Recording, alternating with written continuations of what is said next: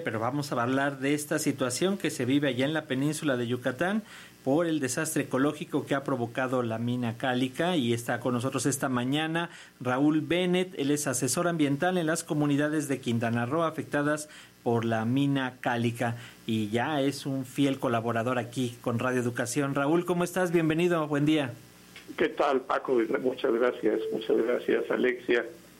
Y pues un saludo a todo el auditorio de Radio Educación, a toda la audiencia.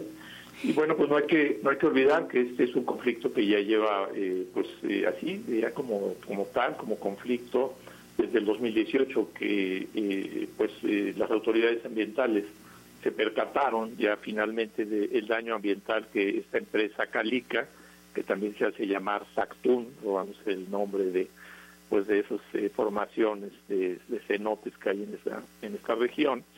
eh, eh, esta, esta, pues esta empresa ya desde el año 2000 había venido causando un impacto ambiental muy grande. Es una, empresa eh, que le pertenece a una corporación norteamericana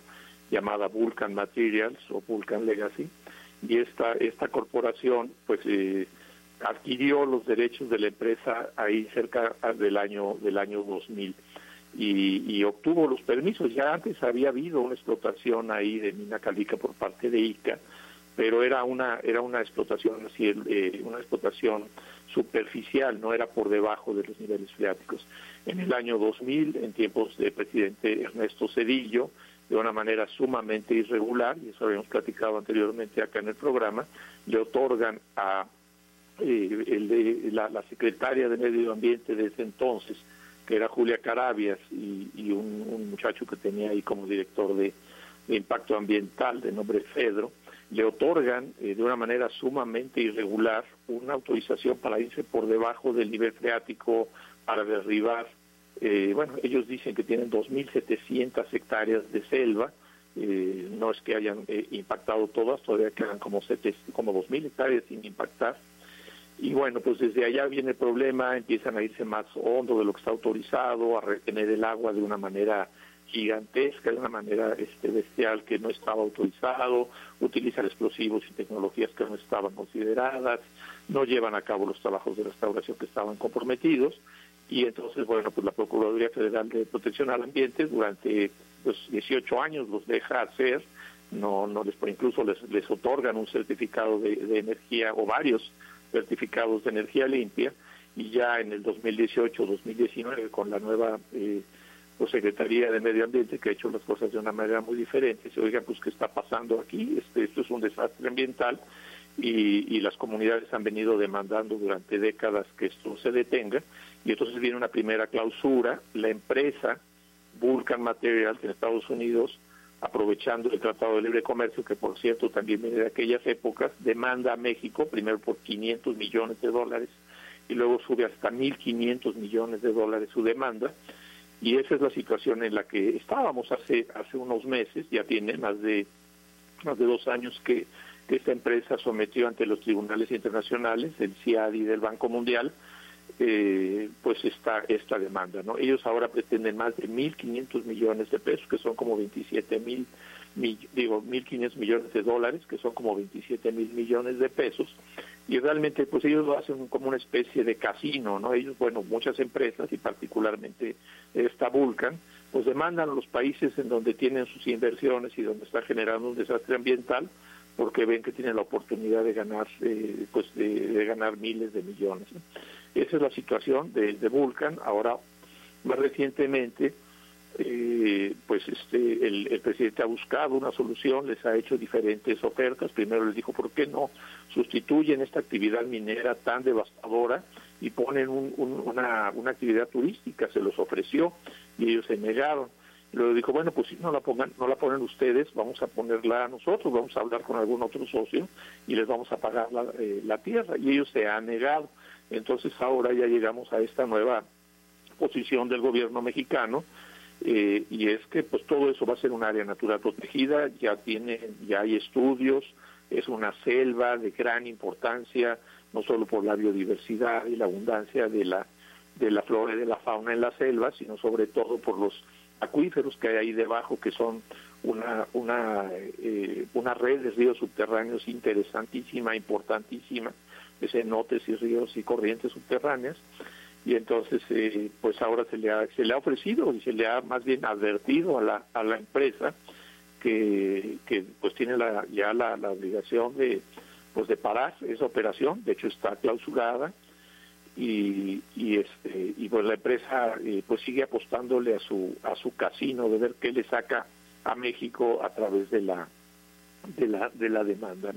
Eh, por nuestra parte las comunidades hemos este, establecido desde hace ya un año poco más de, un año una un, par de acciones colectivas. Es un instrumento que existe en el Código Civil eh, a través del cual las comunidades pueden interponer su su demanda. Eh, y este, en contra de una actividad demandando, en, el caso de las comunidades de ahí de Playa del Carmen que han establecido estas o que han entablado estos procesos, lo que se demanda es que haya una restitución por el daño causado a los acuíferos, a la selva, y que esa restitución vaya en beneficio de las comunidades. Sin embargo, pues este, los jueces eh, eh, que, a los que les ha caído el, el proceso en las manos, pues han dado largas y han puesto trabas, de hecho han rechazado la demanda, nos hemos tenido que, que inconformar ante tribunal porque el juez, los jueces, pues parece que pareciera que están del lado de la, de la empresa, lo cual pues parece que en este país no es tan, tan extraño que el poder judicial eh, pues beneficie a una empresa, a una corporación extranjera más que a los ciudadanos eh, pues de la, de la región, de la localidad. Entonces, eh, pues le han ido dando largas. Afortunadamente hay eh, un tribunal de apelación en el que pues nos han dado la razón y esta esta batalla batalla continúa.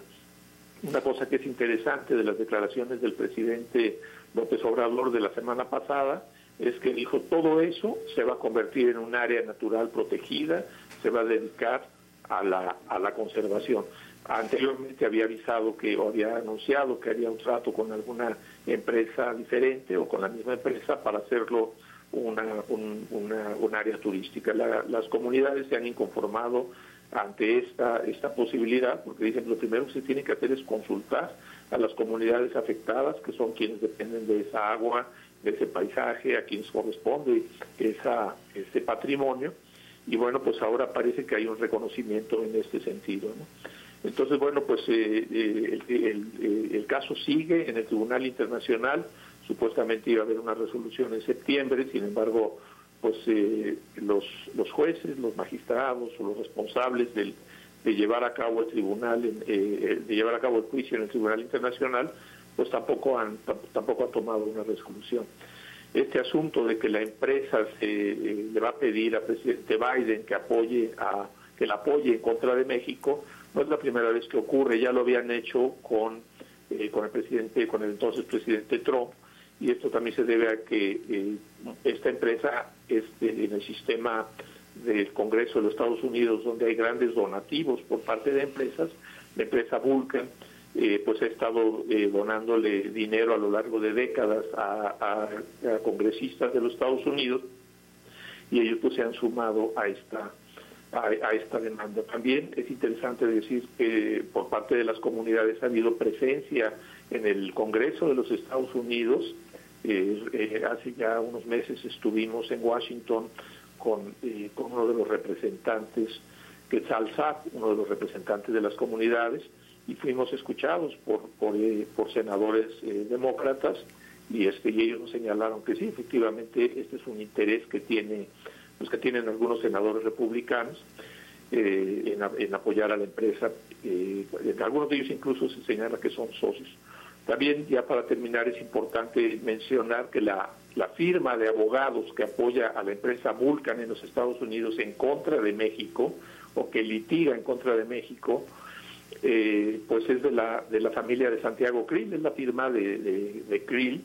y, es interesante porque el mismo Santiago Cris fue o sigue siendo accionista de esta, de esta corporación, al mismo tiempo es legislador y al mismo tiempo su familia es, eh, son los abogados que defienden a la empresa en contra de México. Entonces, bueno, pues esto me parece un claro,